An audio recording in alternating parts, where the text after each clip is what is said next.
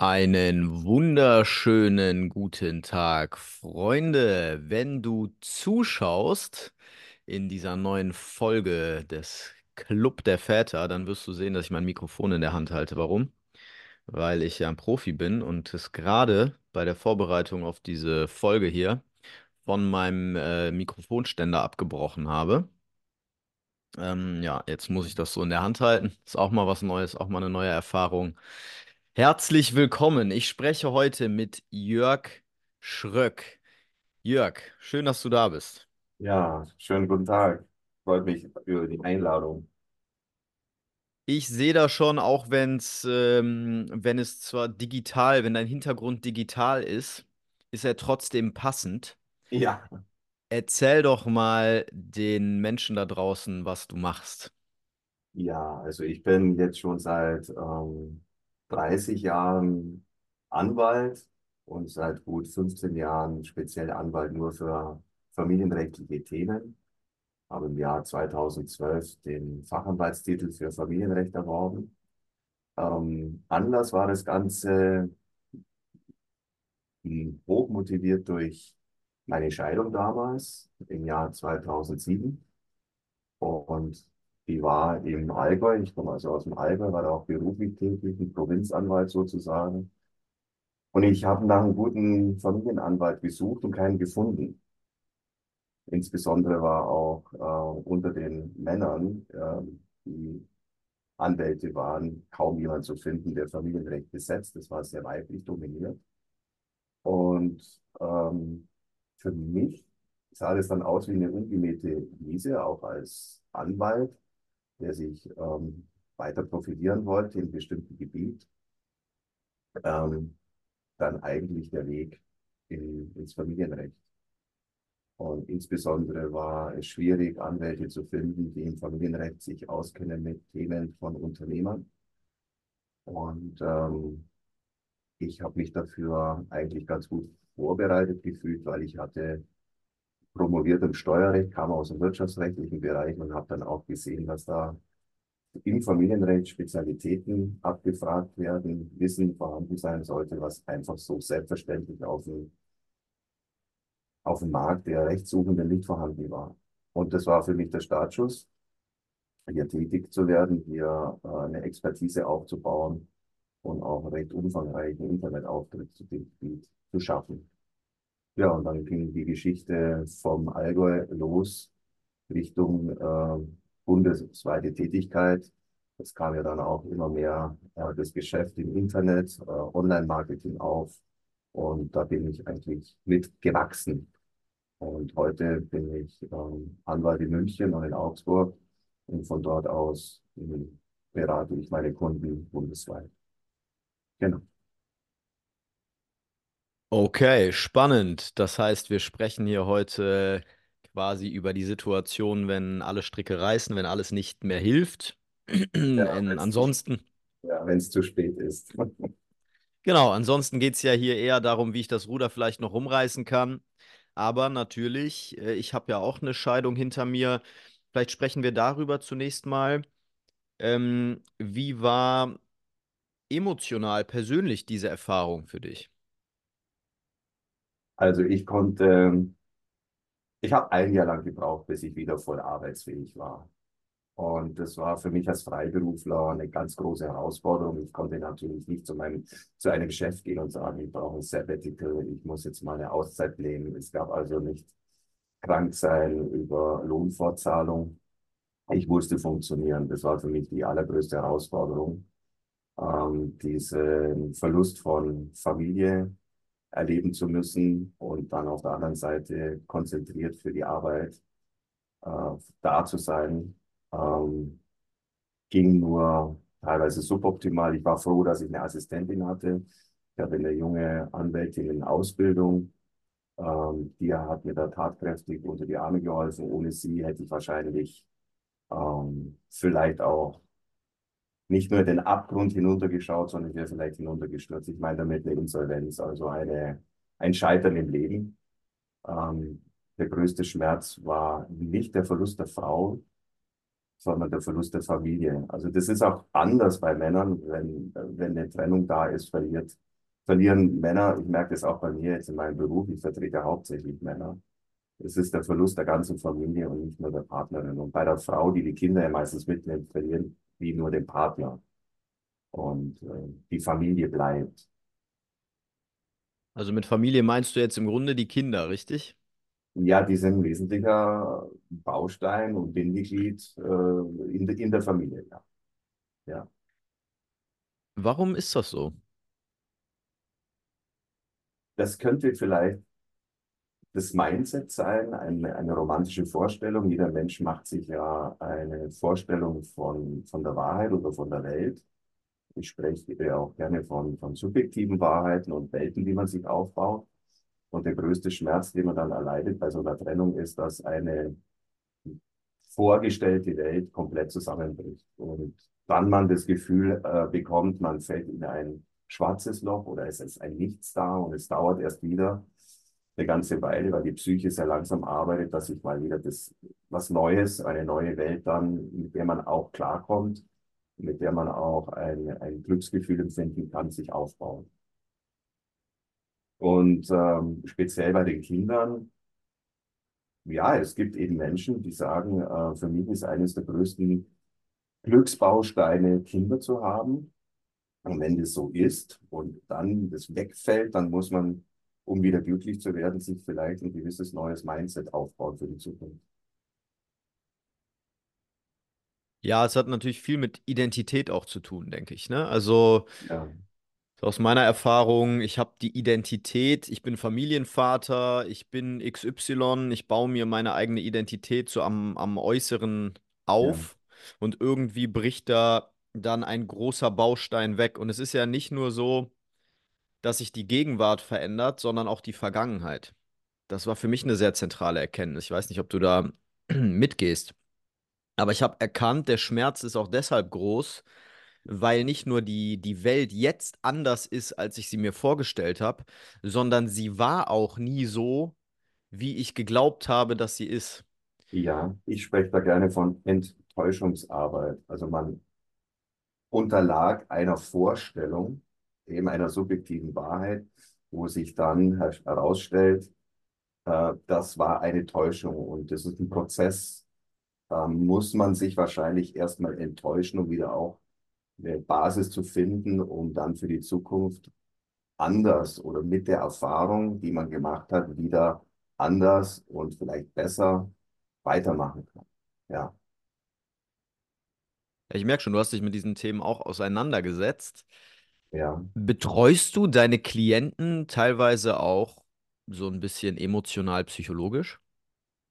Ähm, das halte ich sogar für sehr wichtig als Familienanwalt. Das ist eine Besonderheit für einen Familienrechtler.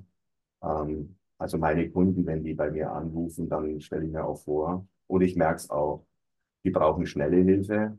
Ähm, die sind teilweise auch, wie ich damals war, nicht mehr arbeitsfähig und ähm, suchen jemanden, dem sie A vertrauen können, B, der ihnen Klarheit und eine gewisse Sicherheit wieder verschafft ähm, um dieses Gefühl vom schwarzen Loch und nicht mehr weiter zu wissen, auch eine Ahnung zu bekommen, was passiert denn mit mir, auch rechtlich ähm, aufgefangen werden wollen.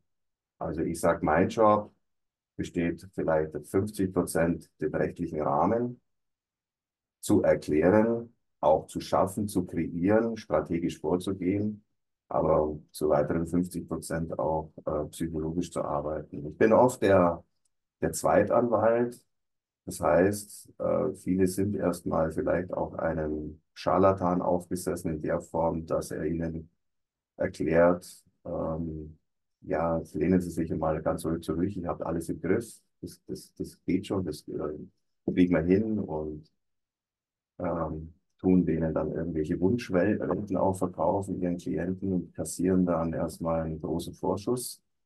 Und ich habe es leider oft dann aus Geschichten her gehört und jetzt auch aktuell wieder einen skandalösen Fall sogar, die dann, die dann äh, nochmals enttäuscht werden, dann nochmal von, vom Anwalt, dann den Leuten noch mitgeben, dass sie auch sich auf die Justiz nicht verlassen können Ja, und äh, wenn die dann zu mir kommen, ähm, ist sehr viel psychologische Arbeit wieder zu leisten, Vertrauen zu bringen, äh, zu schaffen in unser System ähm, und auch äh, in, in ihre Selbstwirksamkeit.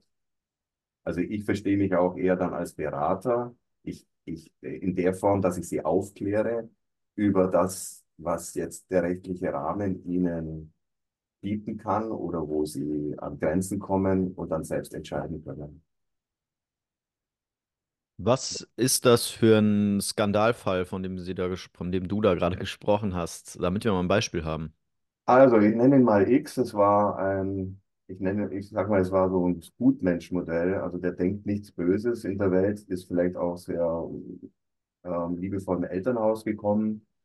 Ähm, und der Skandal bei dem Fall war, ähm, er ist ähm, aus dem Haus verwiesen worden. Es gab anscheinend äh, psychische Gewalt in einer Trennungssituation und die Frau hat die Polizei gerufen, Kinder waren im Spiel. Die Polizei weiß natürlich nicht, äh, wer schuld ist. Man muss immer ähm, deeskalieren und dann ist es der Klassiker, dass man halt den Mann schickt und der wurde in einer Form geschickt, dass er nicht wusste, wo er hingehen sollte. Er hat einen Platzverweis bekommen. Er hat einen Platzverweis bekommen und ähm, seine Eltern äh, wohnten ziemlich weit weg, hatte aber einen Job eben hier in der Nähe, wo das Ganze passiert ist. Und er war völlig durch den Wind. Er hat so etwas in seinem normalen ähm, Leben bisher nicht erlebt. Also Platzverweis bedeutet jetzt, er musste sein eigenes Zuhause verlassen. Richtig, er musste sein eigenes Zuhause verlassen. Und das hatte auf ihn die Wirkung, ähm, dass er jetzt merkte, er kommt alleine überhaupt nicht klar und ist zum Anwalt gegangen, was kann ich tun? Und er hat diese Verwirrtheit gemerkt, hat ihm erklärt, passen Sie auf, ich regel das alles für Sie, ist alles kein Problem. Geben Sie mir Ihren Fall, hier ist, hier müssen Sie unterschreiben, hier unterschreiben Sie die Honorarnote. Und er hat wegen dieser Angelegenheit, es bestand aus ähm, Auseinandersetzung mit der Polizei, Auseinandersetzung wegen Sorgerecht mit der Frau, Auseinandersetzung wegen Umgang, also drei rechtliche Felder. Und dieser Anwalt hat dafür 15.000 Euro einfach mal Vorauszahlung verlangt. Nachdem er das hatte, passierte nichts mehr. Nichts mehr. Hm. Ja, Das das ist ja unglaublich. Das ist unglaublich, das nenne ich Skandalfall. Und sowas ist natürlich auch für, für Leute, die draußen Hilfe suchen, sich an einen Anwalt wenden, eine unfassbare Enttäuschung nochmal und noch obendrauf. Einmal enttäuscht von der Beziehung und dann nochmal enttäuscht von der, von der Qualität der anwaltlichen Leistung. Und hat der Anwalt da nicht eine Verpflichtung, da, also wenn er Honorar kassiert, dann auch aktiv zu werden und was zu machen?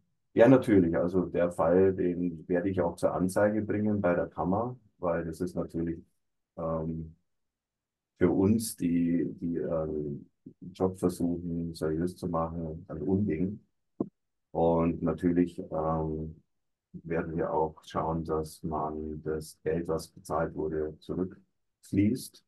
Und wir haben auch schon gesehen, dass es ein paar Ansätze gibt in der sogenannten Honorarvereinbarung, Pauschalhonorarvereinbarung, die, äh, die nicht halten und die zur ungerechtfertigten Bereicherung und damit zum Anspruch auf Rückzahlung für den Mandanten führen. Ja, das hat den Mhm. natürlich mal beruhigt. Mhm. Und ähm, dass der dann wieder neu Vertrauen schafft und weitermachen will, das ist dann eben psychologische Aufbauarbeit, wieder Vertrauensarbeit, die auch ein Anwalt leisten sollte. Ja. Mhm. Was würdest du sagen, wenn ich jetzt in einer Situation bin, die ähnlich ist oder vielleicht auch etwas weniger emotional ähm, und ich brauche einen Anwalt und suche mir einen Anwalt zum Mhm. Familienrecht? Was sind so Red Flags? Also worauf sollte ich achten bei diesem Anwalt? Dass ich früh merke, dass der vielleicht äh, so einer Mhm. ist. Ja, einmal ähm, nicht darauf vertrauen, auf Kanzleigröße, Schick und diese sogenannten äh, Wirtschaftssymbole, guter Anzug, ähm, große Kanzlei, große Bücherwand, tolles Auto, sich von dem nicht verführen lassen. Ähm, zweitens, schauen, was hat er für Bewertungen im Internet. Ich würde nicht zu einem Anwalt gehen, der keinerlei Bewertung hat im Internet. Ich würde einfach schauen, äh, was andere Klienten äh, über ihn sagen, gesagt haben. Ähm, dann würde ich misstrauisch werden, wenn ein Anwalt sagt, machen Sie sich keine Sorgen, das kriegen wir schon hin, kein Problem. Das ist einfach nicht richtig. Dafür ist äh, Familienrecht und unser Recht inzwischen viel zu kompliziert, viel zu ähm, Einzelfall bezogen zu klären. Das, das kann er nicht. Also am Anfang kann er nicht sagen, machen Sie sich keine Sorgen, weil er kennt auch am Anfang noch nicht die gesamte Geschichte und er kennt auch nicht die Version, die vielleicht die Gegenseite erzählt. Hm. Das wären so für mich die Red Flags. Und so eine Vorabzahlung ist aber durchaus sonst auch normal. Ja, das ist in Ordnung. Also das mache ich auch. Ähm, ich sage immer, ein Auto kann nicht fahren, was nicht betankt ist. Das ist normal. Das ist inzwischen in unserer Online-Welt eigentlich auch Usus. Das kennen wir. Immer mehr Vorauszahlungen in, allen Bereichen. Aber es muss halt im angemessenen Rahmen sein. Was wir bei uns anbieten, das sind verschiedene Beratungsprogramme. Das fängt an bei ja, so einem 100-Euro-Bereich und äh, dann kann man einen erstmal antesten. Das kann man auch im Zoom-Bereich machen. Und ähm, wenn, wenn dann eine gute Aufklärung für den Kunden kommt, dann haben wir in der Regel auch ähm, eine gute Basis, um weiterzumachen. Und ähm, es muss nicht gleich ähm, von Anfang an um Tausende von Euros gehen. Das halte ich für unseriös. Also Mhm. jemand zu sagen, pass mal auf, ich kümmere mich um dich, du mach, mach dir überhaupt keine Sorgen, ich brauche einfach nur ein bestimmtes Budget, was über mehrere tausend Euro geht. Wenn einem sowas passiert, da ist man meiner Meinung nach nicht beim Richtigen. Das ist, Ja also, klar, weil woher soll ich das als Anwalt auch wissen, wenn ich den Fall noch nicht im Detail kenne, dass man sich genau, da keine Sorgen machen muss? Also vielleicht genau, muss man sich genau, sehr wohl genau, große Sorgen genau, machen. genau, Ja, genau. naja, genau. Also ich denke auch solche, solche Sätze sind schon irgendwo, Ja, sollten einen hellhörig machen, ne? Du brauchst dir ja, keine genau, Sorgen machen, das wird genau, total ein. Ich ja, bin ja auch in einer Branche unterwegs, wo es viele schwarze Schafe gibt. ja, Und äh, ich, ich sehe da gerade so ein paar Parallelen, ne? Also ich denke auch da ist es, wenn jemand einem das Blaue vom Himmel herunter verspricht, würde ich immer erstmal woanders hingehen. Also man sollte durchaus auch klar so eine Sachlichkeit spüren irgendwie, ne? So, das können wir leisten, das können wir nicht genau, leisten, das muss ich mir erstmal anschauen, da weiß genau, ich noch nicht so genau. genau, genau. Ja, Das schafft Vertrauen. genau, wir sind ja alle keine Zauberer, ne? Wir sind ja auch nur Richtig. Menschen. Okay, Ja, also, äh, dann kommen wir doch mal zum, zum Kernthema sozusagen. Ähm, du hast vorhin gesagt, Männer, du berätst größtenteils Männer und diese verlieren häufig nicht nur die Frau, sondern auch die Familien. ja, Und Frauen verlieren nur den Partner.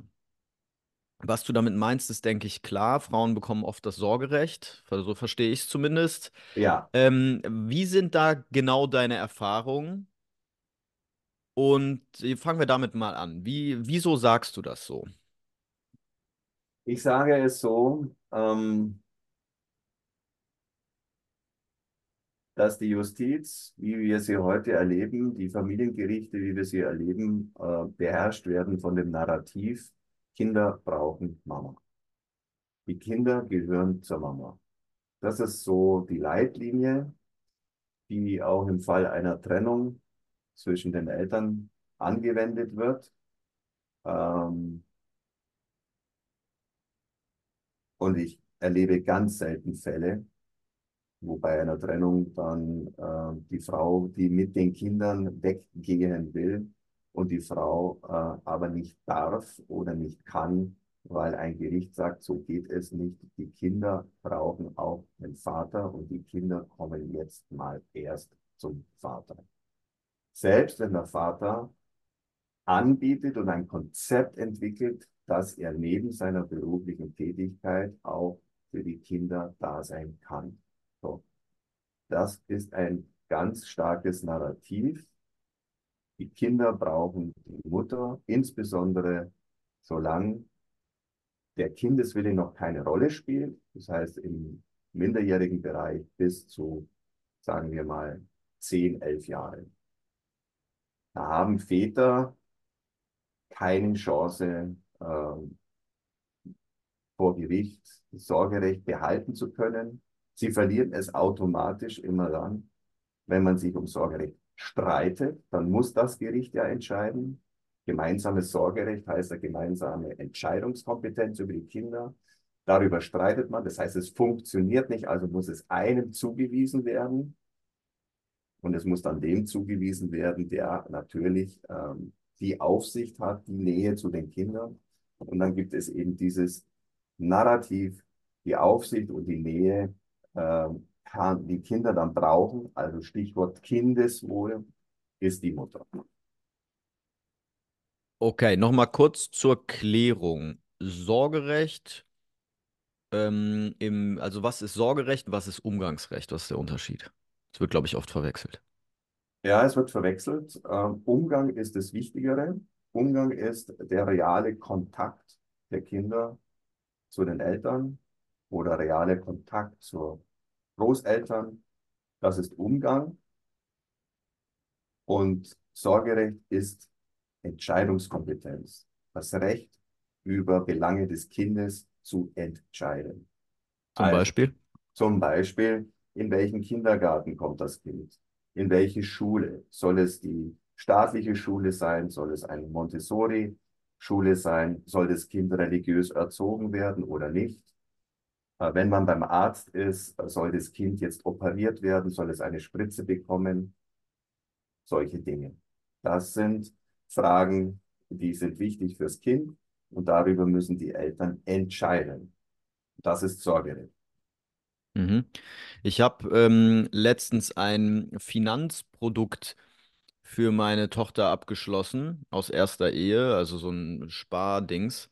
Und da Ja, brauchte ich auch die Unterschrift der Mutter. Fällt das auch ja, da rein? Ja. ja. Das Mhm. ist, ähm, es gibt Personensorge und es gibt ähm, ja, Geldvorsorge oder Finanzangelegenheitssorge. Das sind alles Teile des Sorgerechts. Das Mhm. Sorgerecht ist sehr facettenreich.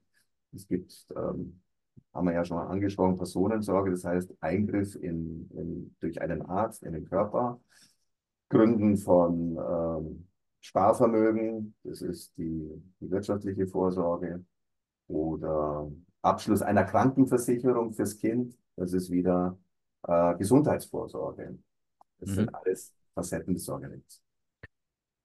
Okay. Wann kommt es denn zum Sorgerechtsstreit?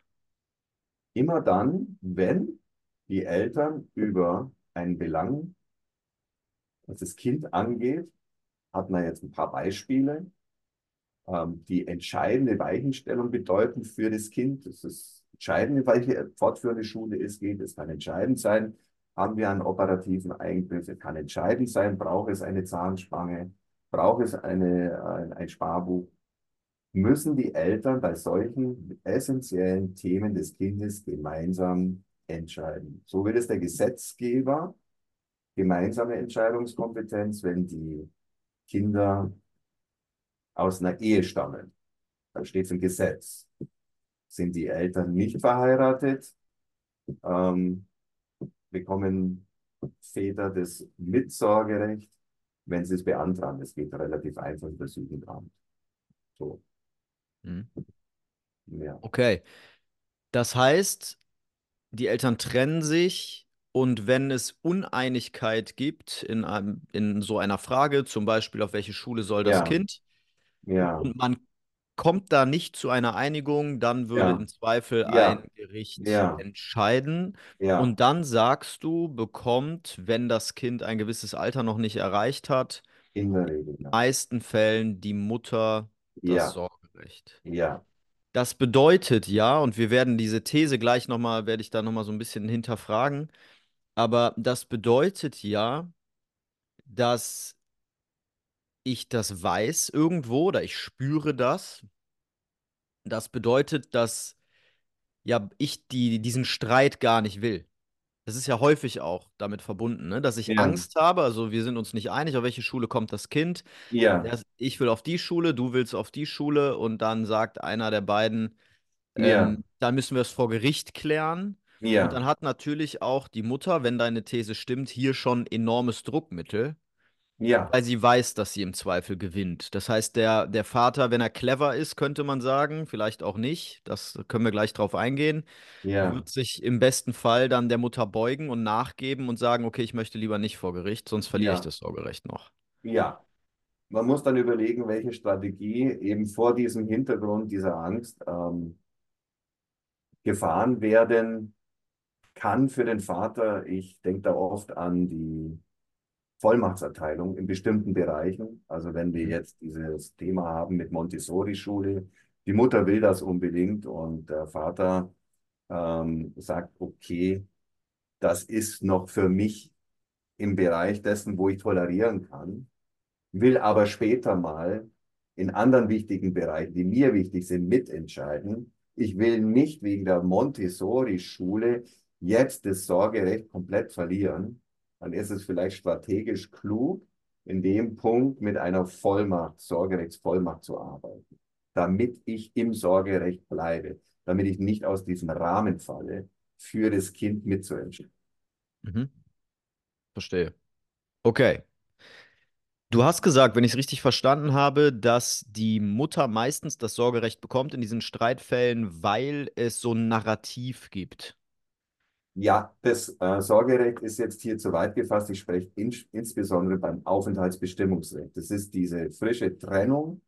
Jemand verlässt äh, die gemeinsame Wohnung, man, man will sich trennen und einer will die Kinder mitnehmen. Und oft kommt ja die Situation, dass die Männer sagen, nein, die Kinder bleiben da. Du kannst von mir aus machen, was du willst, aber die Kinder bleiben da. Und sie Ah. sagt, ja, äh, nee, überhaupt nicht. Die Kinder werden jetzt mitgenommen. Ja, Moment, lass mich da kurz auch einhaken. Lass mich da, also, Eskalation. Ja. ähm, damit wir das so ein bisschen Schritt für Schritt durchgehen, damit ich verstehe, wie deine Erfahrung da ist. Du Mhm. sagst jetzt, oft sagen die Männer, die Kinder bleiben da. Das heißt, meistens zieht die Frau aus. Verstehe ich das richtig? Und es geht jetzt hier nur um deine Erfahrung, ja? Wir brauchen jetzt hier keine statistischen Daten dazu, sondern wie das so in deiner Ich habe Erfahrung keine statistischen Daten, aber genau diese Konstellation kommt mir oft auf den Schreibtisch. Warum das so ist, kann ich jetzt dir gar nicht so genau sagen. Aber ja, genau diese Situation kommt sehr oft. Frauen ähm, sind, ich erlebe es, weil ich die Männerseite vertrete. Frauen, Anwältinnen, die erleben vielleicht andere Geschichten. Aber ich erlebe es, die, die kommen mit den Frauen nicht mehr klar, die erleben eine Unzufriedenheit, es kommt zur Eskalation. Die Frauen mögen aus irgendwelchen Gründen nicht mehr und die Männer verstehen nicht warum. Ja, das kenne ich. Ja, So, aber kann es sein, dass die Frau dann meistens auszieht aufgrund der finanziellen Ungleichgewichtung? Also ist es häufig so, dass der Mann einfach das Haus na besitzt? jetzt kommt es mit dem Platzverweis. Jetzt, sie braucht ja Geborgenheit und Schutz für die Kinder.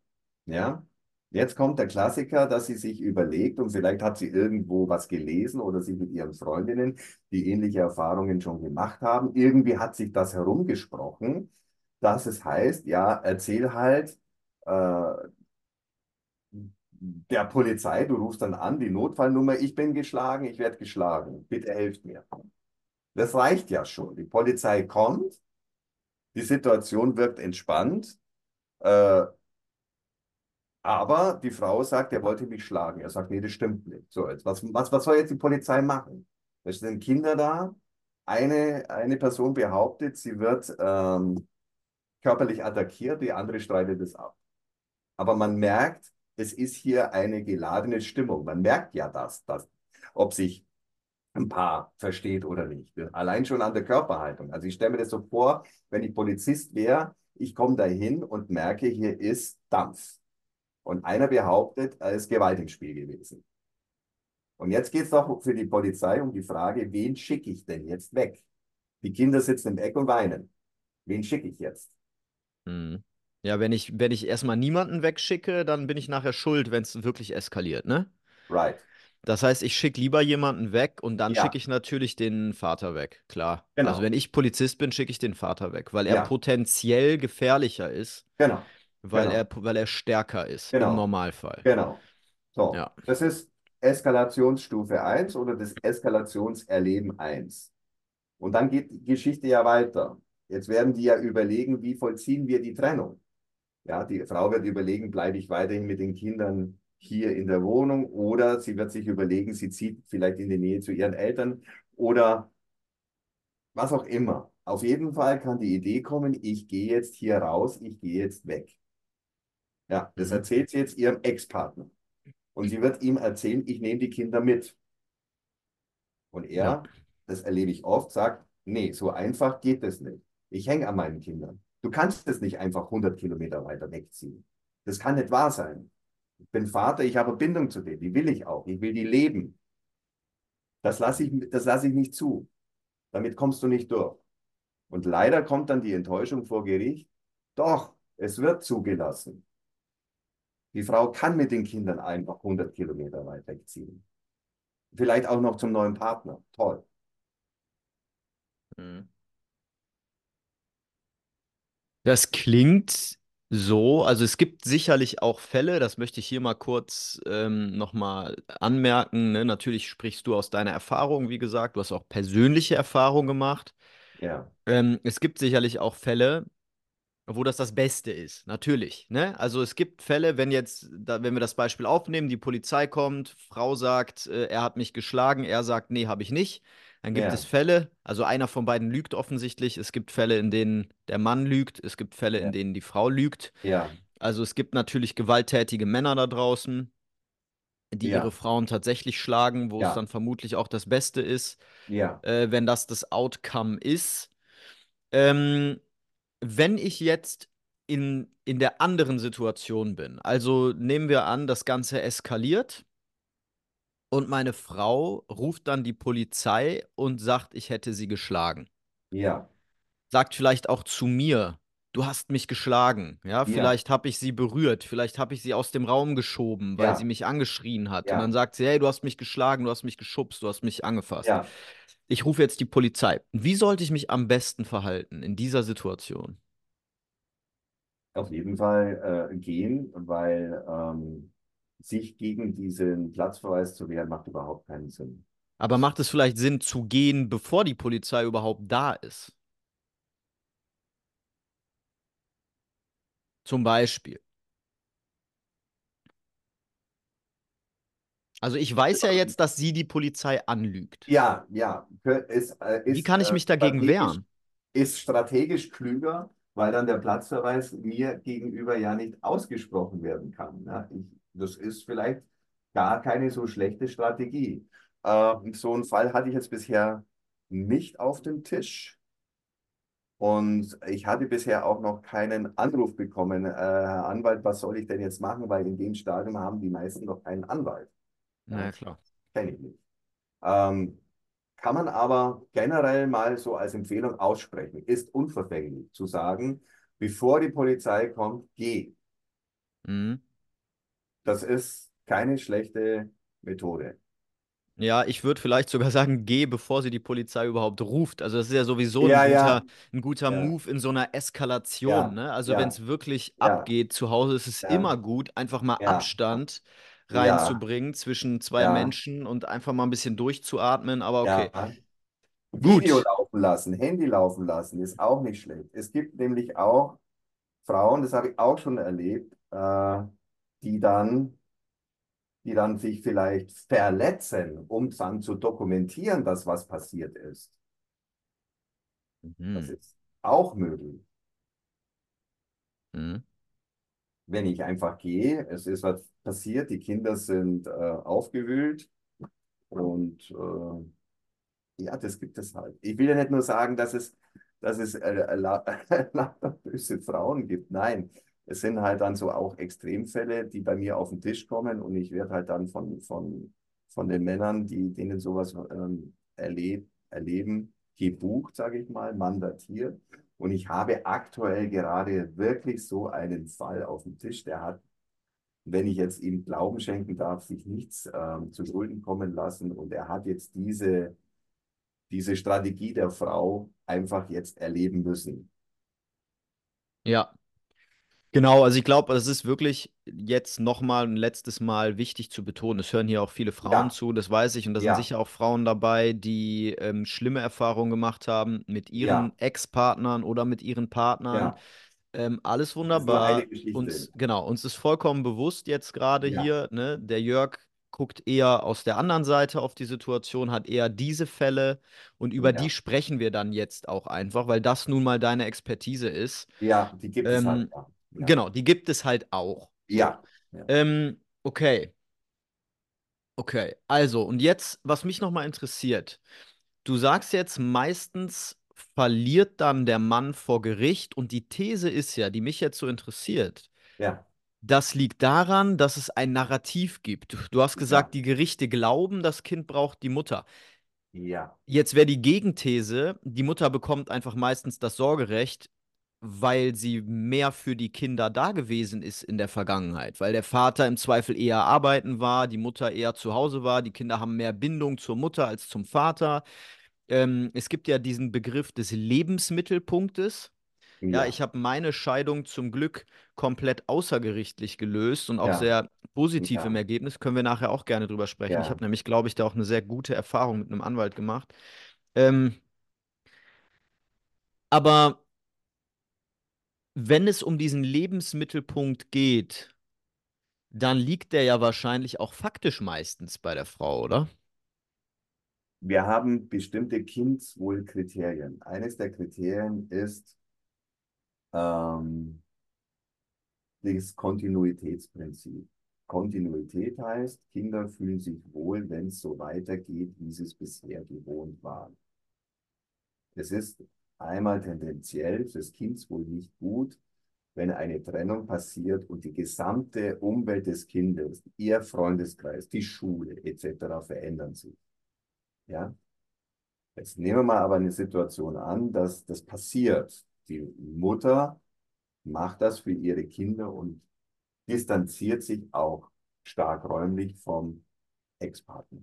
So. Ähm, und er sagt, ich möchte aber, dass die Kinder da bleiben. Und jetzt kommt dieses Narrativ für die Gerichte, die sagen, ja, aber die Mutter ist doch wichtig. Wenn die Mutter jetzt geht und die Kinder bleiben in, der, in ihrem Umfeld beim Vater, das ist für uns nicht genügend fürs Kindswohl. Das ist für uns kein kindswohlgerechtes Ergebnis. Das fühlt sich für uns nicht kindswohlgerecht an. Mhm. Da bin ich der Meinung, muss man noch genauer hinschauen. Man muss sich auch fragen, ist es denn sehr erziehungsfähig, äh, zeigt eine Mutter Erziehungsfähigkeit, wenn sie die Bindung der Kinder zum Vater völlig übergeht? Ja, entspricht es diesem auch Förderprinzip, dem Fördergedanken, wenn ich, wenn ich Situationen schaffe, wo es dem Vater am Wochenende vielleicht unmöglich wird, auch weiterhin, jetzt sind wir beim Umgangsrecht, Kontakt zu den Kindern zu haben. Oder die Hälfte des, des Wochenendes irgendwo auf der Autobahn mit den Kindern sitzt, äh, weil er, weil er ständig hin und her fahren muss. Ja? Ist das kindswohlgerecht, wenn ich ähm, so als Elternteil, kann, Mann oder Frau, jetzt ist mal egal, ist es kindswohlgerecht, wenn man, wenn man für Kinder so eine Situation schafft? Mhm. Das leuchtet ein. Also sie muss ja nicht wegziehen. Ne? Sie kann ja auch sagen, wir trennen uns. Ja, Die Kinder brauchen aber ihren Vater. ja, Deswegen bleibe ich in der Nähe, weil du bist beispielsweise beruflich hier gebunden. Ist ja auch logisch. Wir ja, haben ja hier unseren ja. Lebensmittelpunkt. Warum jetzt wegziehen? Ne? Es gibt natürlich gute Gründe, um wegzuziehen, eventuell. Mhm. Aber Aber die Fälle, die genauer jetzt. hinschauen. Ja. Genauer hinschauen. Mhm. Ja, Und das wird nicht gemacht. Gedanken machen. Das wird nicht gemacht. Das, genau, das ist die Kritik jetzt an unserem Rechtsrahmen, an unserer Rechtsprechung. Das wird in Deutschland so nicht gemacht. Man kann ja auch mal in, über den Tellerrand schauen, man kann mal ins europäische Ausland schauen. Wenn wir ähm, über Kindschaftssachen äh, sprechen, schauen wir gerne in die skandinavischen Länder. Es gibt zum Beispiel in Schweden den Grundsatz, liebe Leute, wenn ihr euch nicht über Sorgerechtsfragen einigen könnt, dann ähm, seid ihr für uns mal latent nicht erziehungsfähig und es droht latent, dass wir euch die Kinder nehmen und wir dann die Kinder für euch erziehen. Ihr seid ja offenbar nicht in der Lage, weil ihr nicht in der Lage seid, vernünftige gemeinsame Entscheidungen fürs Kind zu treffen. Also die, der Entzug des Sorgerechts droht in anderen Ländern viel mehr. Ich habe hier eher das Gefühl, man bekommt einen Persilschein. Mhm. Jetzt mal als, als Frau, wenn die Kinder klein sind, bekomme bekomm ich den Persilschein. Ich kann weggehen, ich kann äh, hinziehen, wo ich, will, auch wenn das jetzt eine große Distanz für den Vater ist. Das geht. In Schweden würde es wahrscheinlich so nicht gehen. Ohne weiteres. Da müssten die Frauen auch Angst haben, dass wenn sie über, äh, wenn sie Entscheidungen treffen, die vielleicht die Bindung des Vaters zu den Kindern äh, tangieren oder nicht gut tun könnten, dass sie, äh, dass sie sich den Vorwurf gefallen lassen müssen, du bist nicht erziehungsfähig, du verlierst das Sorgerecht. Und es gibt auch, mhm. das ist wichtig, wir haben auch im Familienrecht keine, kein Strafrecht, also kein Familienstrafrecht. Es wird nicht sanktioniert. Wenn jetzt ein Elternteil äh, eine große Distanz zum anderen El Elternteil herstellt, damit äh, Bindungen der Kinder zu den Eltern in Spannung bringt, dass man sagt, das darfst du nicht machen, weil wenn du das tust, dann verlierst du Sorgerecht. Ja, dann ist es weg. Das wäre so eine Art Sanktion. Tust du das, kümmerst du dich nicht ausreichend ums Kindeswohl, dann wirst du bestraft. Familienrecht, das haben wir nicht. Ja, ich verstehe. Also dieses skandinavische Beispiel, was du genannt hast, bedeutet ja, der Staat übt Druck auf, übt Druck aus auf die Eltern, dass sie sich untereinander einigen. Einen Konsensdruck. Wir haben mhm. in anderen Ländern einen höheren Druck zum Konsens. Mhm. Richtig. Ja. Ja. Okay dass ich, bin, ich muss sagen, ich bin ein bisschen schockiert von dem, was du hier so erzählst. Ähm, ich höre immer wieder oder man hört immer wieder, dass sich diese, dieses Ungleichgewicht zum Besseren wendet. Siehst du das auch so? Also, dass Väter immer weniger Nachteile haben in diesen Scheidungsfällen. Ich sehe, dass Väter die letzten zehn Jahre stärker kämpfen ich sehe, ähm, dass sich das Stichwort Wechselmodell ähm, allgemein in der Gesellschaft äh, durchgesetzt hat. Viele wissen inzwischen, was Wechselmodell ist. Viele wissen in erster Linie, dass es Bedeutung hat für den Kindesunterhalt. Ich kann mir Kindesunterhalt sparen.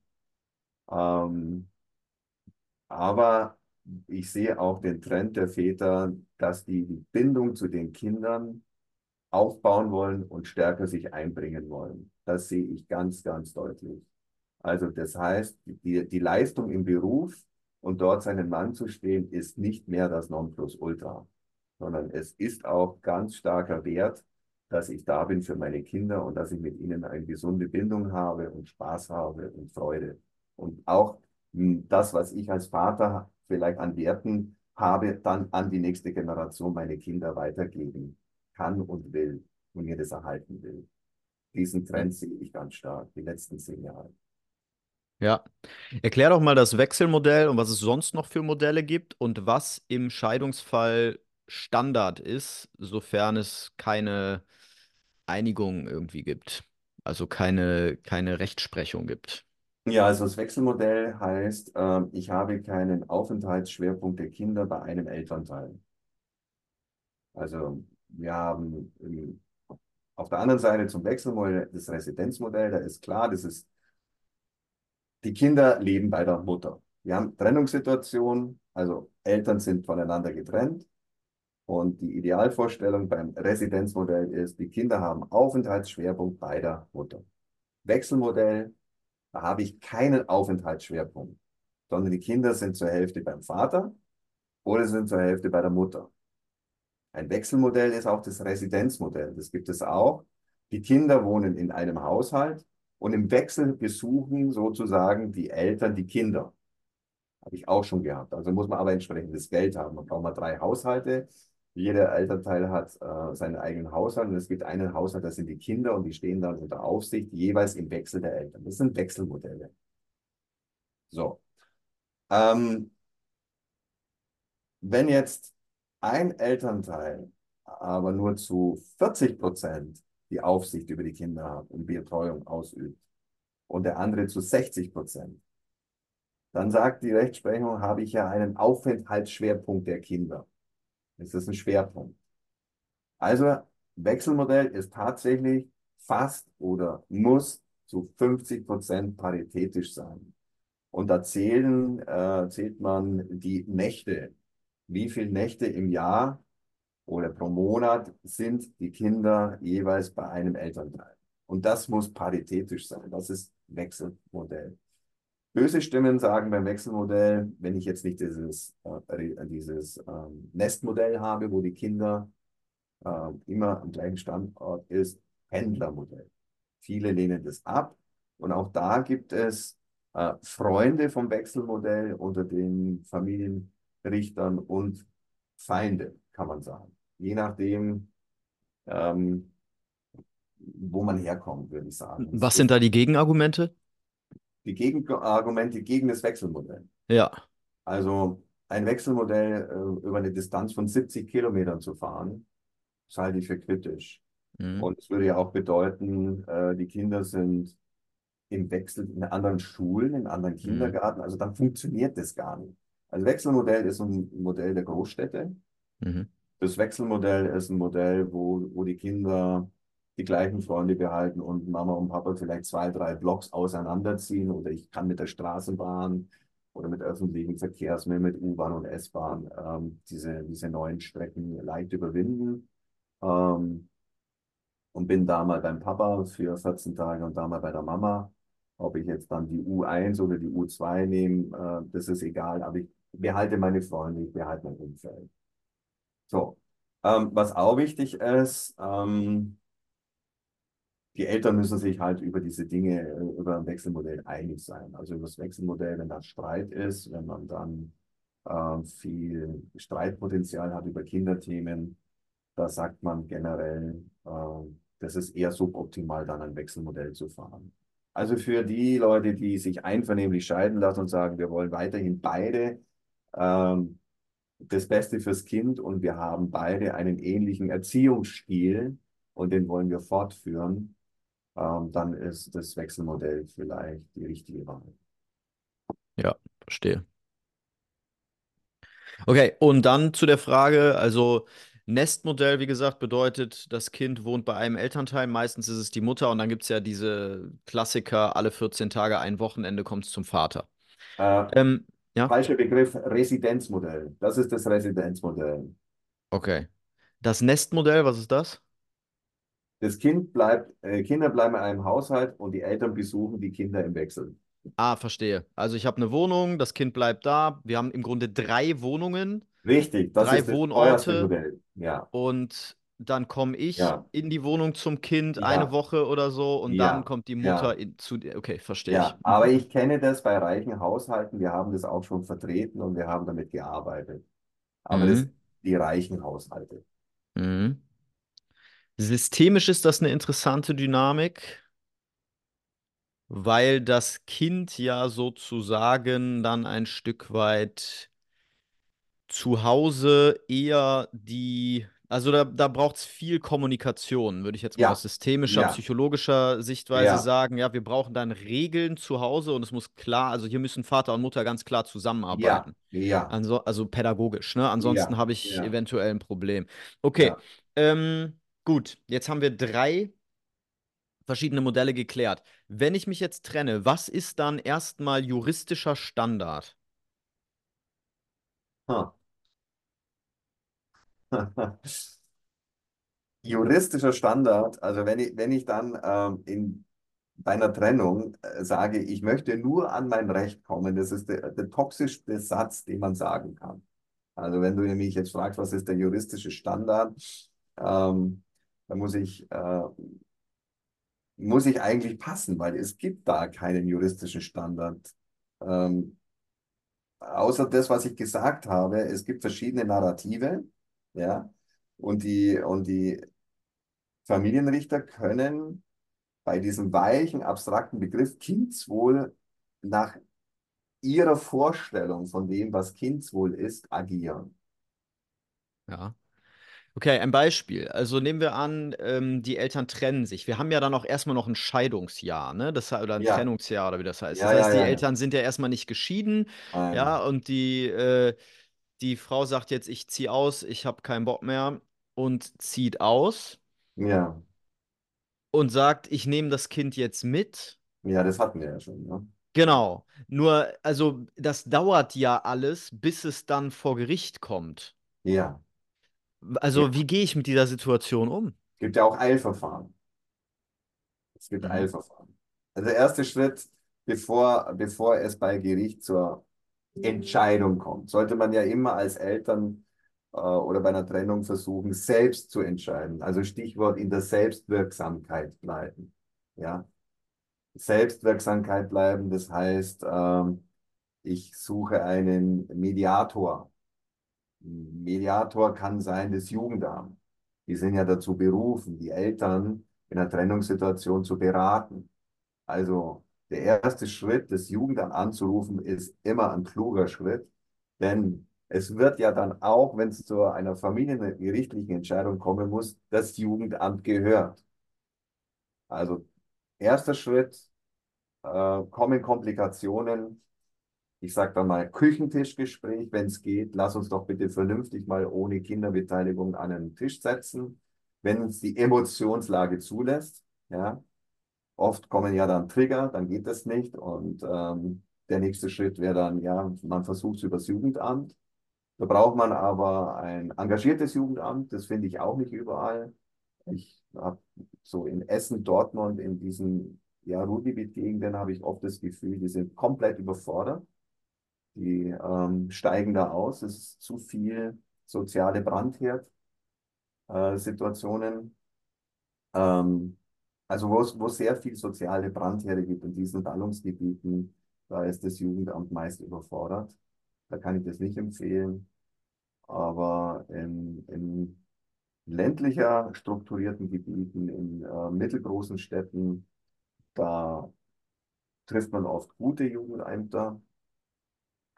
Ja, und wenn, wenn man dann nicht zu einer Einigung kommt, wäre es gut, wenn man zu einem Anwalt geht, auf beiden Seiten, die mit ähm, Kindschaftssachen Erfahrung haben, die dann auch den Kurs erstmal fahren auf Deeskalation und nicht Eskalation.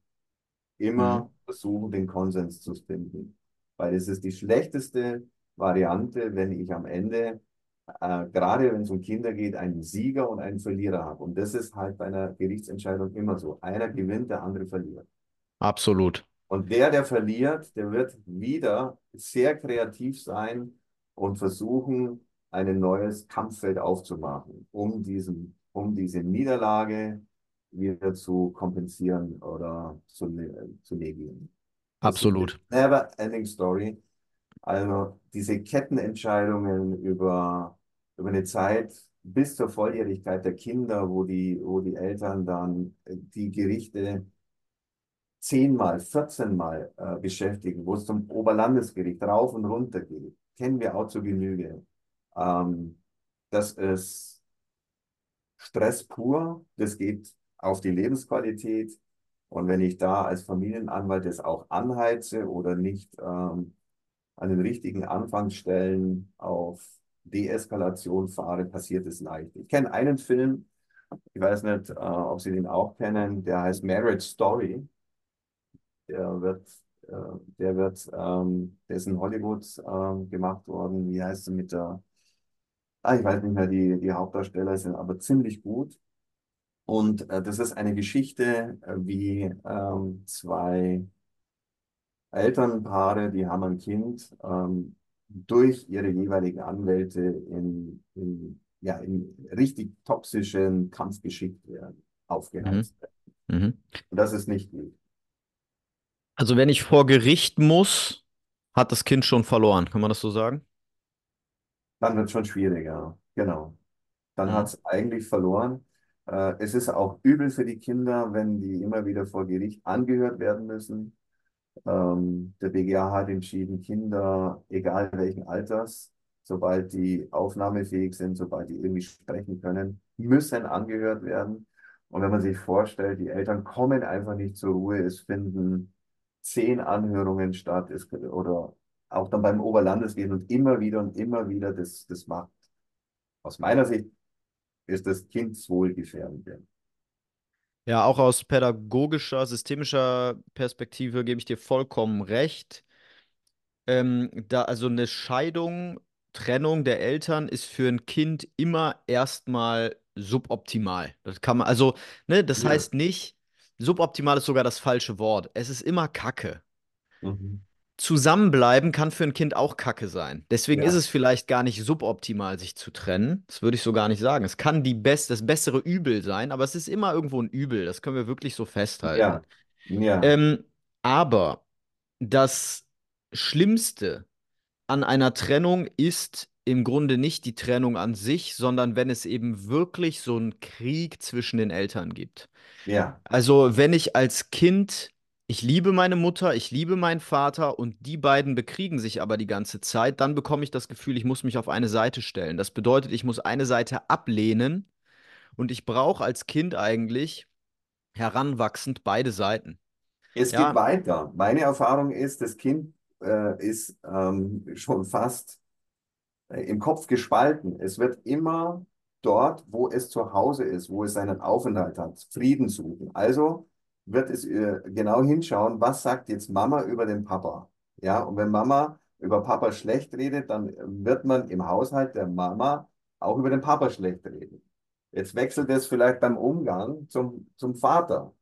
Und jetzt fängt an, der Vater über die Mama herzuziehen. Aber das Kind liebt ja auch seinen Papa und den Umgang. Also wird es sich dann auch ähm, wohlwollend gegenüber dem Vater zeigen und da auch über die Mama schlecht reden. Also ich habe solche Fälle auch schon vor Gericht dann erlebt. Der Vater war der Meinung, äh, jetzt ist es Zeit, das Sorgerecht der Mama zu entziehen. Die Kinder kommen zu mir, weil die Kinder so positiv über ihn geredet haben und so schlecht über die Mama. Und dann in der, in der richterlichen Anhörung kam auf einmal was ganz anderes raus. Dann haben die dem Richter so Andeutungen gemacht, ja, sie wissen es nicht genau und sie finden es furchtbar, dass die Eltern eigentlich streiten und sie können sich nicht auf eine Seite schlagen. Sie haben es dann dem Richter offenbart, wie es wirklich ist. Und der Vater hat dann nicht das Sorgerecht bekommen, was mal zugesprochen war ähm, zugunsten der Mutter. ja. Vielleicht noch mal kurz, äh, um kurz die Perspektive aufzumachen, weil ich glaube, dass die ganz, ganz spannend und wichtig ist. Aus meiner Erfahrung, aus der Arbeit mit Erwachsenen dann, die Sch äh, Ja, Scheidung erlebt haben in ihrer Kindheit, Familienaufstellungen mache ich ja viel und sowas. ja, Normalerweise in diesen Fällen entscheiden sich die Kinder irgendwann. Also so der klassische ja, Fall ist ja, ähm, die Mutter bekommt das Sorgerecht, das Kind ist größtenteils, wächst größtenteils bei der Mutter auf und ist alle ja, 14 Tage beim Vater. Die Mutter redet schlecht über den Vater. Ja, Ja, der hat mich betrogen, der ist ein Arschloch, äh, der ja, kümmert sich nicht. Oder sie meckert mit ihm am Telefon, während das Kind zuhört, all solche ja, Sachen. Es kann auch viel subtiler ablaufen. ja, Übrigens, es ist mega schwer, das rauszukriegen aus so einer Beziehung, weil die natürlich emotional total aufgeladen ist nach so einer Trennung. Ja, also man, es ist schwer, da jetzt irgendwie häufig, es ist schwer, gute Miene zum bösen Spiel zu machen. Ich hab, bin verletzt worden und so weiter. Ist auch mir in meiner Trennung nicht optimal gelungen. Gelingt mir ja, immer noch nicht immer perfekt, aber man sollte es halt ja. versuchen, äh, möglichst diese Beziehung möglichst sauber zu gestalten. Weil, wie gesagt, die Erfahrung ist, das Kind entscheidet sich irgendwann und spaltet einen Anteil ab.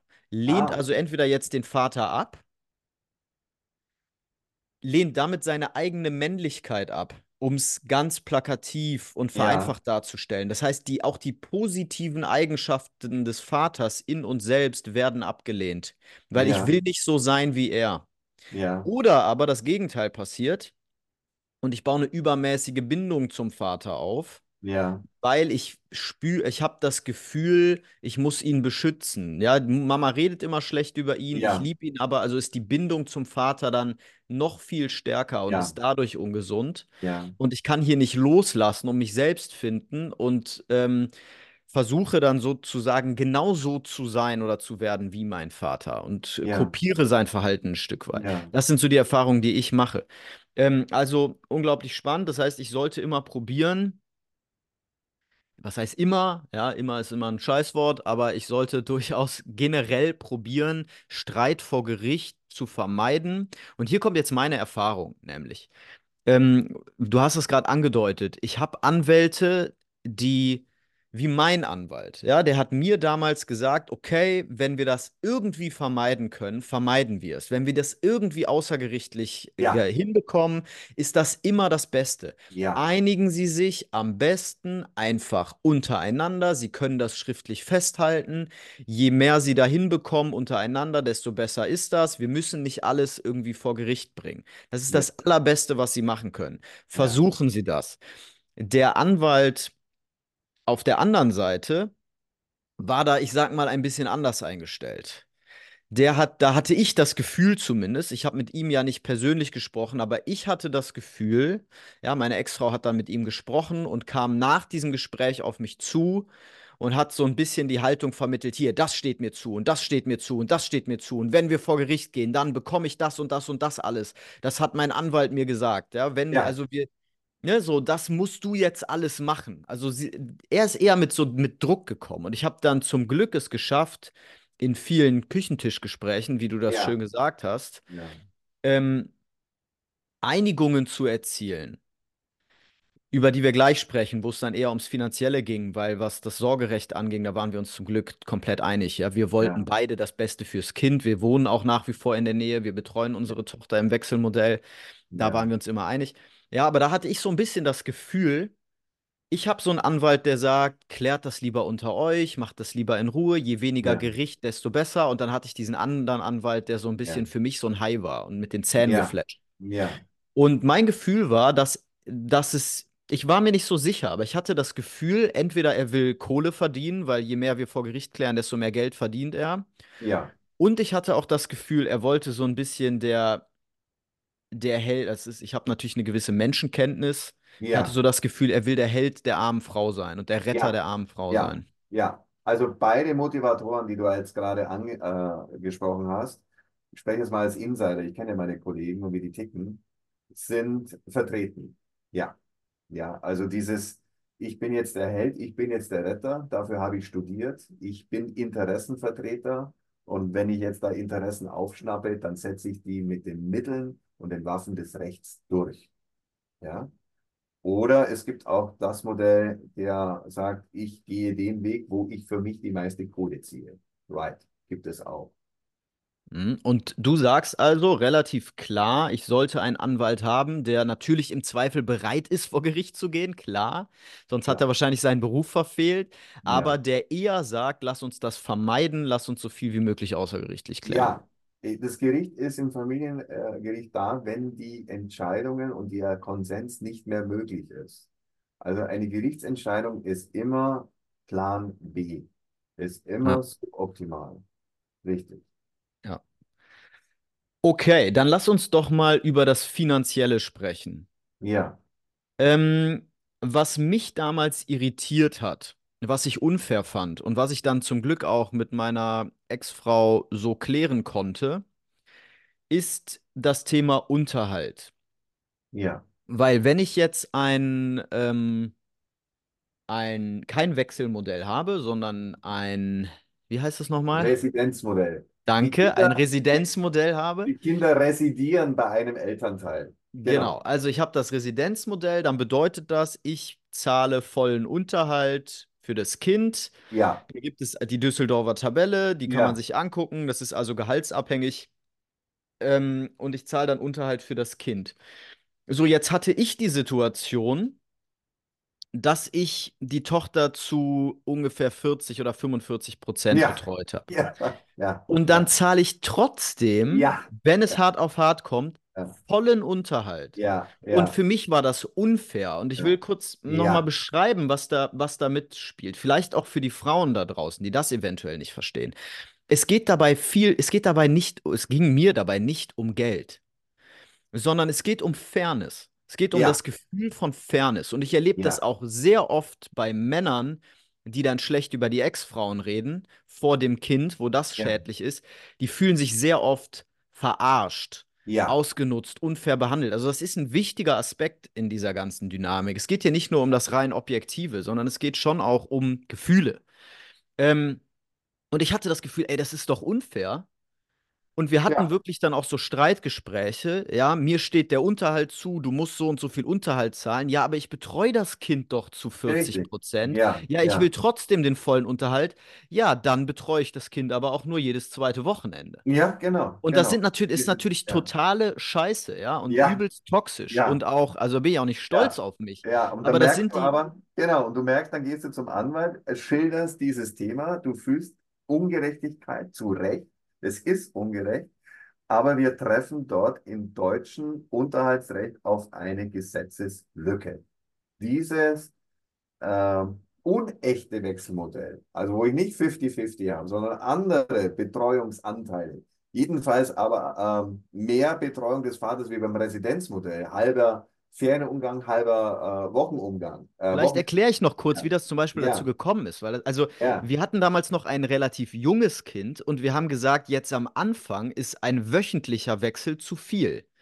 Wir wollen also eher drei Tage, vier Tage. ja, So, und das, die Woche hat nur sieben Tage. ja, So, ja, und dann haben wir überlegt, wie machen wir das? Wie regeln wir das am besten? ja, Und dann kam es nun mal dazu, dass über den Monat meine Frau irgendwie dann zwei Nächte mehr das Kind hatte. ja, Ne? Also, und das Also hatte haben, praktische Gründe. Jetzt haben, jetzt haben wir auch noch rechtlich das Problem, ich kann über das, was dem Kind gesetzlich an Unterhalt zusteht, keine Elternvereinbarung treffen.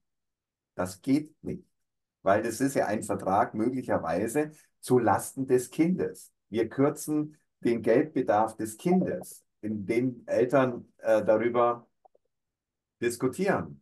Ähm, das ist rechtlich momentan noch ungeklärt, aber diese Regierung will ja jetzt hier eine Unterhaltsrechtsnovelle äh, anschieben, wo es genau um dieses Thema geht. Ja, wir haben eigentlich inzwischen über den BGH geklärt, wie 50-50, also Wechselmodell zu handhaben ist. Das ist relativ bekannt. Da gibt es auch gute Sachen, wer sich erkundigen will, bei Google äh, im Internet. Aber es findet, wenn jemand das suchen will, wie, gehen, wie geht man eigentlich um mit 30, 40, äh, mit, mit, mit 30, 70, 40, 60 Aufteilung, gibt es nichts. Ja? Ja. Also wird auch rumgestochert. Da gibt es keine klare Linie, keine richtig eine, einwandfreie höchstrichtliche Rechtsprechung. Ist ein Problem, will jetzt aber diese Bundesregierung, schauen wir mal, wie weit sie kommen, ähm, lösen. Er will dazu einen Paragraphen schaffen, dass das Mhm. berücksichtigt wird, dass wenn ein wesentlicher Betreuungsanteil von einem der Eltern mit übernommen wird, das ist also die Mitbetreuung, dass das dann auch zu einer Reduzierung der Geldzahlung führt. So, und jetzt kommt noch ein interessanter Punkt, den ich damals erlebt habe. Da war es jetzt nämlich nicht nur so, sondern es war auch noch so, dass ich nur in Teilzeit gearbeitet habe, weil ich parallel zu meinem Job studiert habe und mir dieses Coaching-Geschäft hier Ah, aufgebaut habe. Und dann habe ich auch noch erfahren, weil es gibt ja auch so einen Mindestbedarf. Also wenn ich, ich habe dann irgendwie, sagen wir mal, meine 1400 netto verdient oder so. Ich habe in einem kleinen Ja, Zimmerchen gewohnt damals ja, noch und so. Ne? Ich bin ja ja, als ja, Student Vater geworden. ja, So, ähm, jetzt verdiene ich nur so wenig und dann steht mir was zu. Das heißt, ich zahle dann weniger Unterhalt, weil ich halt so eine ja. Mindest, äh, ich brauche ja was zum Überleben. So, Ja, jetzt ist es aber so,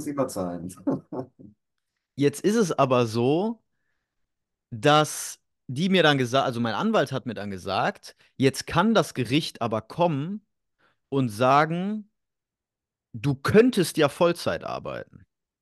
Ja, Und dann nehmen sie dieses mögliche Vollzeitgehalt als Basis. ja, Und das heißt, de facto, wenn ich mich nicht außergerichtlich mit meiner Ex-Frau geeinigt hätte, übrigens vielen Ja, Dank dafür an meine ja, Ex-Frau, ja, ja, dass klar. du fair gewesen bist und das Ja, verstanden hast und wir da diese, diese Gespräche dann zum Glück führen konnten, ja, ist ja mega wichtig, mega wertvoll. Ähm, ich hätte im Grunde mein Studium schmeißen müssen. ja, So, das ist doch krass. ja. Und es ist krass, dass das verlangt wird. Ich kenne solche Entscheidungen, die gingen über meinen Tisch. Also, wenn ich als Student schwa äh, schwanger werde oder als Student Vater und ich befinde mich in meiner Erstausbildung zum Beruf, ja, dann muss ich das Studium nicht aufgeben. Das war bei mir nicht so, genau. Ich hatte schon einen Bachelor und habe dann auf Lehramt Ja, studiert ja, und das, in der genau. Kita gearbeitet. Das, da sagt man dann, Junge, du hast ja schon eine Ausbildung, ja, mit der du Geld verdienen kannst. Und dafür hast du die Ausbildung gemacht, damit du Geld verdienen kannst. Und dann trifft dich nun mal die Erwerbsobliegenheit, so nennen wir das im Fachjargon. Ja, und es wird dann nicht, du wirst nicht danach gerankt, unterhaltsrechtlich, was du real verdienst, sondern immer nach dem, was du real verdienen könntest. Mhm. Ja, es sei Ja. denn, du kannst sagen, nee, kann ich nicht, weil ich bin krank, ich bin behindert, ich bin äh, in Ausbildung, ist ja auch ein Argument. Aber dieses Argument, ich bin in Ausbildung, zählt nur dann, wenn du in deiner Erstausbildung bist. Mhm. Sonst zählt es nicht. Ja, und jetzt ist es ja so, also wenn jetzt die Rechtsprechung anders wäre, dann könnte man ja jetzt auch hingehen und einfach auf Teilzeit gehen, um keinen Unterhalt zahlen zu müssen oder Ja, nochmal jetzt das Studieren anfangen und so. Es ja, ist also eine ganz, ein ganz schwieriges Feld natürlich, juristisch, ja, denke ich mir.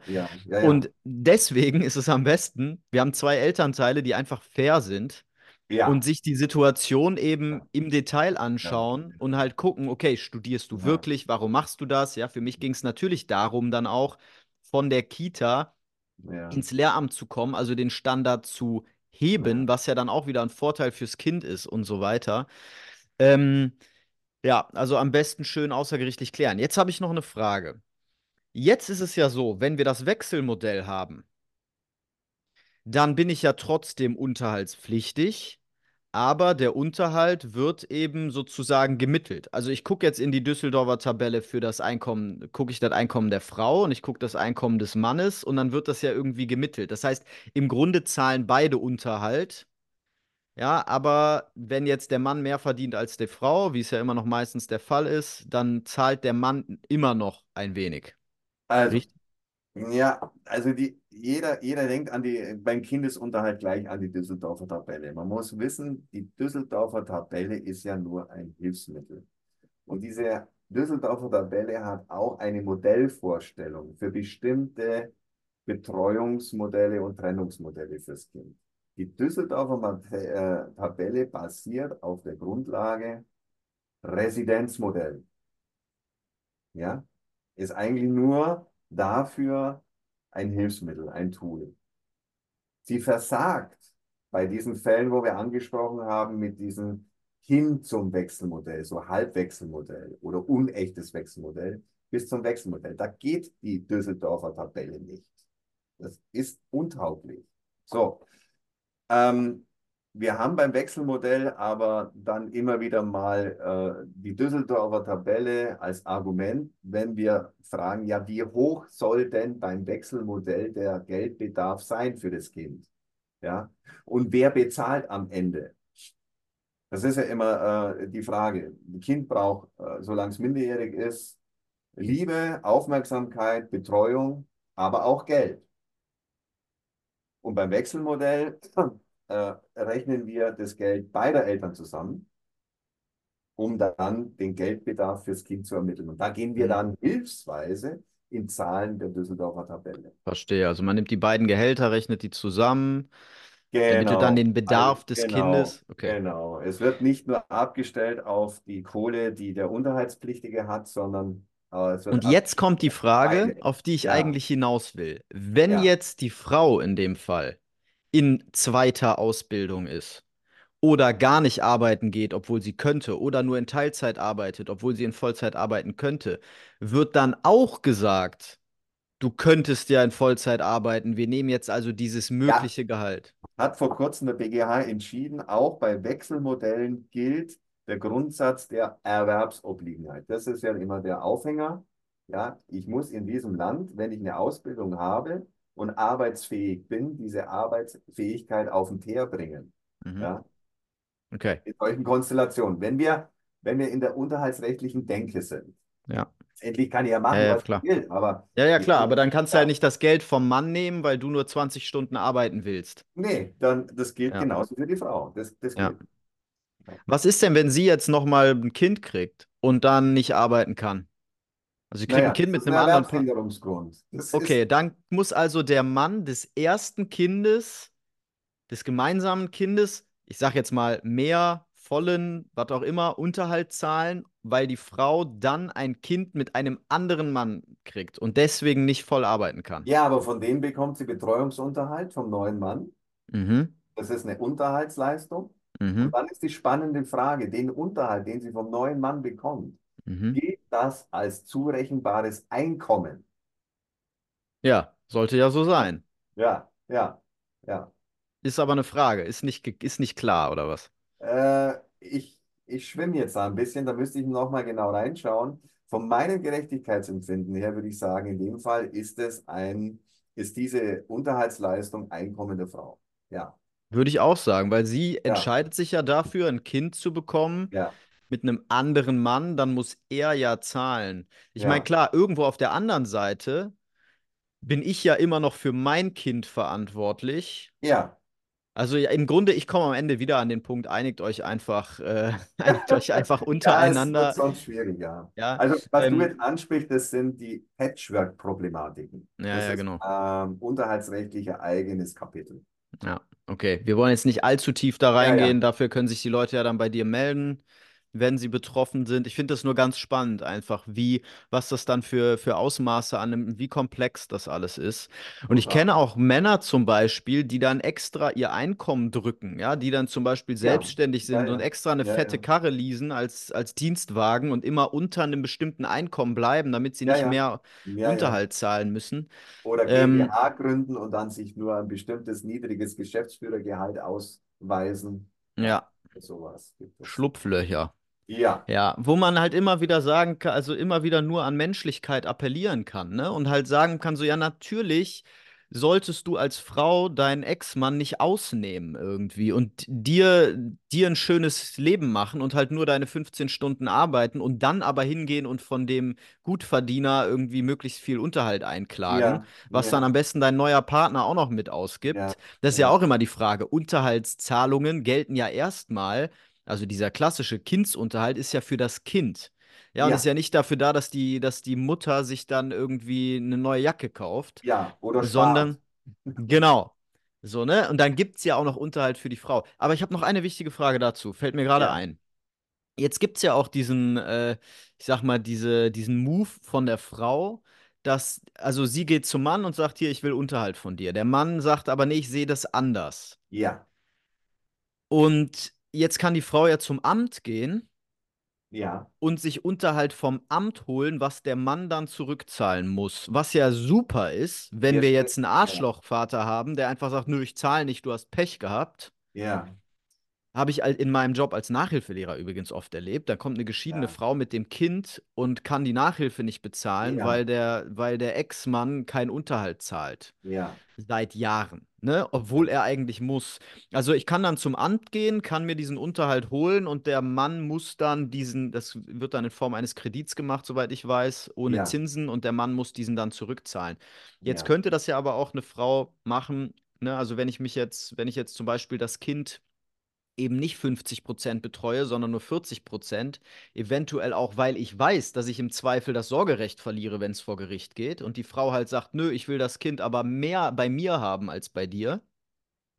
Ja, also das sind ja diese Mhm. Situationen. Ich bin ja, zum Beispiel damals ausgezogen und habe dann hinterher erkannt, dass ich theoretisch vor Gericht ein Problem hätte, weil jetzt der Lebensmittelpunkt bei der Mutter war. richtig, Weil ja, ich ausgezogen bin. ja, Und ich hätte damals auch meiner Frau sagen können, meiner Ex-Frau, dass sie Ja, ausziehen soll. Ich habe aber ja, gesagt, komm, ich hab, ich will ja, lieber eine kleine Bude, ich will lieber wenig Geld, weil ja, ich bin noch im Studium und so. Sie braucht eher den Raum, sie will eher die große Wohnung, die schöne Wohnung und ihr ist. Geld nicht so wichtig, also zahlt sie ein bisschen mehr. Und dann haben wir gesagt, komm, ist doch am besten so. Und dann hinterher habe ich gemerkt, okay, im Zweifel wäre das echt ein Fehler gewesen.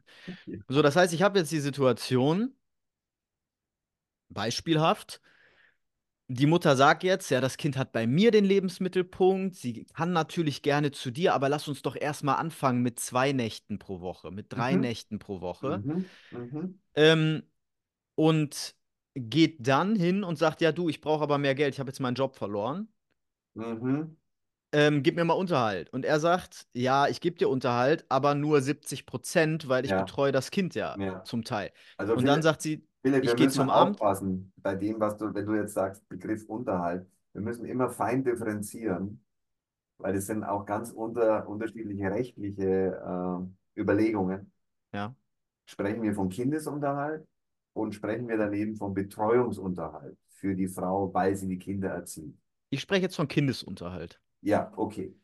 Und die Frau hat dann jetzt die Möglichkeit, im Zweifel einfach zum Jugendamt zu gehen oder zu welchem Ja, Amt auch immer und sich ja, dort den Unterhalt zu holen. ja, Und ich kriege dann eine Rechnung vom Jugendamt, bitte ja. bezahlen und habe dann im Grunde Also Pech gehabt. Unterhalt kann sie sich aber immer nur in Höhe des gesetzlichen Mindestunterhalts holen. Ah, Ähm, okay. mehr, mehr bekommt sie über, über die ähm, Unterhaltsvorschusskasse. Ja, die ist tatsächlich da beim Jugendamt, kann man sich da erkundigen. Äh, von der Unterhaltsvorschusskasse immer nur den Mindestunterhalt, den der Gesetzgeber vorsieht.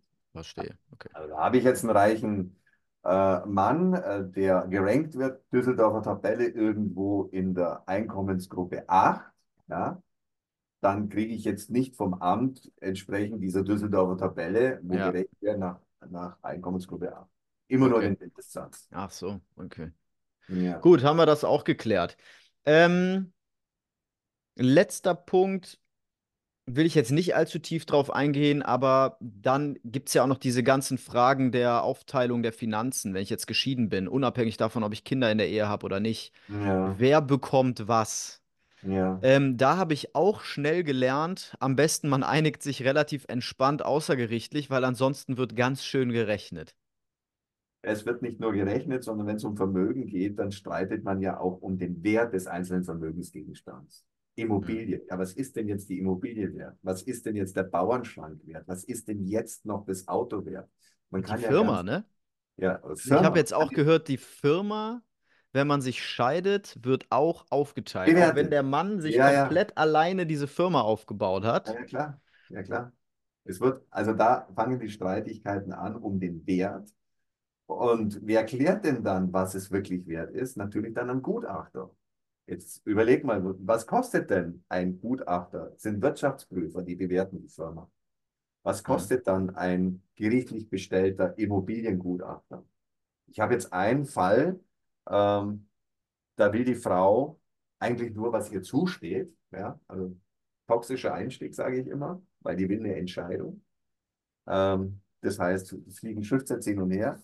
Und jetzt sind wir da gelandet, ja, wenn sie jetzt beim Zugewinnausgleich oder bei der Vermögensauseinandersetzung äh, durchsetzen will, muss sie jetzt 100.000 Euro Gutachterkosten bezahlen. Also das kann sie nicht. Die kommt gar nicht zu ihrem Recht. 100.000 Euro für Ja, Gutachter? da geht's, da geht's einfach um eine, um eine etwas gut situierte Ja. Der Mann hat, glaube ich, vier Unternehmen. Also das Gutachter-Honorar orientiert sich dann nicht an seinem Zeitaufwand, sondern am Vermögen der Familie. Nee, schon auch am Zeitaufwand, aber so ein, ähm, so ein Immobiliengutachten ist man locker mal pro Gutachten mit 10.000 Euro dabei oder beim Unternehmen Gutachten, wenn das jetzt aufwendiger ist, sind es 15.000. Ja, und wenn jetzt einer vier oder fünf Unternehmen Hm, hat, hm, Dann also vier mal mal auf 100k. 15.000, Hm, dann kommst du in solche Regionen. Äh, du willst was durchsetzen. Wenn du was durchsetzen willst, musst du es beweisen. Du hast die Beweislast. Und dann hm, musst du auch die, die Gutachterkosten Vorauszahlung leisten. hm, Am Ende vielleicht, wenn der Fall dann gewonnen wird, bekommst du es wieder erstattet. hm. Aber im Fall von einer Scheidung gilt der Grundsatz, jeder trägt dann die Hälfte der Kosten. Also kriegst du maximal die Hälfte erstattet von den Gutachterkosten. Mhm.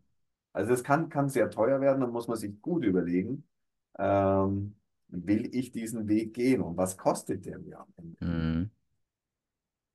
Okay, jetzt habe ich eine ganz schwierige Frage an dich, die du nicht Ja, klar beantworten kannst. Ich würde dich trotzdem bitten, in, am Ende eine, eine ja, Antwort zu geben. ja, Ähm, nach deiner Erfahrung, deinem Gefühl vielleicht auch. Was, wie viel ja. würdest du sagen, kostet ein Mann eine Scheidung im Schnitt? Also, wenn alles einvernehmlich geregelt wird, also es gibt diesen Küchentisch, an dem man sich auch setzen kann, würde ich sagen, im Schnitt zwischen 3.000 bis 5.000 Euro. Und wenn das nicht so ist? Dann kostet es unfassbar viel Lebensqualität und sehr, sehr viel Geld. Wie viel Geld? Im Schnitt. Familie, also ein seriöser Familienanwalt, weil du coachst ja dann über Jahre deinen Mandanten. Das ist ja kein Mhm. Verkehrsunfall, wo ich einfach Mhm. mal einen Schaden berechne, äh, man streitet über die Höhe des Schadens, dann wird entschieden und die Sache ist vorbei. Es geht über Jahre. Also man, Mhm. teuer, der teuerste, der teuerste Fall in Kindschaftssachen, da ging es um Sorgerecht und Umgang, haben Mhm. wir gestritten. Stundensatz war 300 Euro und der Mann hat fünf Kinder dann für sich gewinnen können. Da mussten wir sehr viel daran arbeiten. Ging über einige Jahre 90.000 Euro. Nur Nur Sorgerecht. Kinder. Ja. Das Dazu kommt, kann sein. dazu kommt natürlich die finanzielle Aufteilung, aber das ist schwer zu berechnen, weil man ist ja dann auch alleine. Man hat ja dann auch weniger Lebenserhaltungskosten und so weiter. Klar, die Frau kriegt dann Ja. Rentenpunkte und so weiter. Ähm, dazu kommt vielleicht wie bei dir das emotionale Thema. Ja, du hast gesagt, du konntest ein Jahr nicht, nicht arbeiten oder nicht Ja, richtig arbeiten. Das, da ja, geht natürlich auch nochmal Geld verloren. ja, Ähm, dann, also, ja, lange Rede, kurzer Sinn. Es wird richtig teuer. Worauf will ich hinaus? Natürlich, dass es sich lohnt, am besten zwei Jahre vorher ein bisschen Geld in Coaching zu investieren, um das Ganze abzuwenden. ja. Oder, Finanziell vielleicht die beste ja. Entscheidung deines Lebens. Wer, drum prüfe, wer sich ewig bindet und Romantik hin oder her, macht einen Ehevertrag, regelt in der Zeit, wo ihr euch vertragt, mit Ehevertrag den Fall, wie soll es ablaufen, wenn wir auseinandergehen. Yes. Okay. In diesem Sinne, wie können denn Menschen jetzt zu dir finden, wenn die sich in der Situation befinden und sagen, der Jörg hört sich gut an, dem kann ich vertrauen. Du, du berätst ja im Gesamt, also weltweit im Grunde, ja, Ja, das ist richtig. Ich habe jetzt momentan einen Deutschen auch in Malaysia sitzen. Ja. genau. Ja. Ähm, wie kommen die Leute auf dich zu? Äh, über meine Internetseite, die heißt ähm, familienrecht-ratgeber.com. Oder man findet mich auch leicht bei Google, wenn man den Namen eingibt, Dr. Schröck, Familienrecht. Aber die URL heißt familienrecht-ratgeber.com. Diese verlinken wir natürlich unter dieser Folge. Kannst also einfach auf den Link klicken und dann ein Beratungsgespräch vereinbaren, vermute Ja, ich. Ja. ja, genau. Alles klar. Jörg, Ja. Vielen Dank für den tiefen Einblick in diese Thematik. Fand ich sehr, sehr spannend. Danke, dass du da warst. Gerne. Ich Ich arbeite fleißig daran, dass du möglichst irgendwann keine Klienten mehr hast. Ähm, aber ich Ja, vermute, da sind meine Mittel dann doch zu begrenzt. Gut für ja, dich. Jedenfalls wichtig, die Arbeit, die du machst. Ja, möchte ich an der Stelle nochmal sagen, finde das mega wichtig, was du machst. Du wirkst auf mich wie ein richtig guter Anwalt, so wie ich ihn mir vorstelle. Das meine ich jetzt nicht fachlich, weil das kann ich nicht beurteilen, sondern menschlich. Ich glaube, du bist da wirklich ähm, im, im Kampf für die Gerechtigkeit unterwegs. ja, Und ähm, ich glaube, viele Männer da draußen, wie die, von denen wir gesprochen haben, die können jemanden wie dich sehr gut gebrauchen. Ich weiß also jetzt auch, dass ich dich besten Wissens und Gewissens weiterempfehlen kann. In diesem Sinne, vielen Dank für deine Arbeit. Mach weiter so. ja, vielen Dank, dass du mich eingeladen hast. Ja, einen schönen. Tag. Ciao. Gleichfalls. Ciao.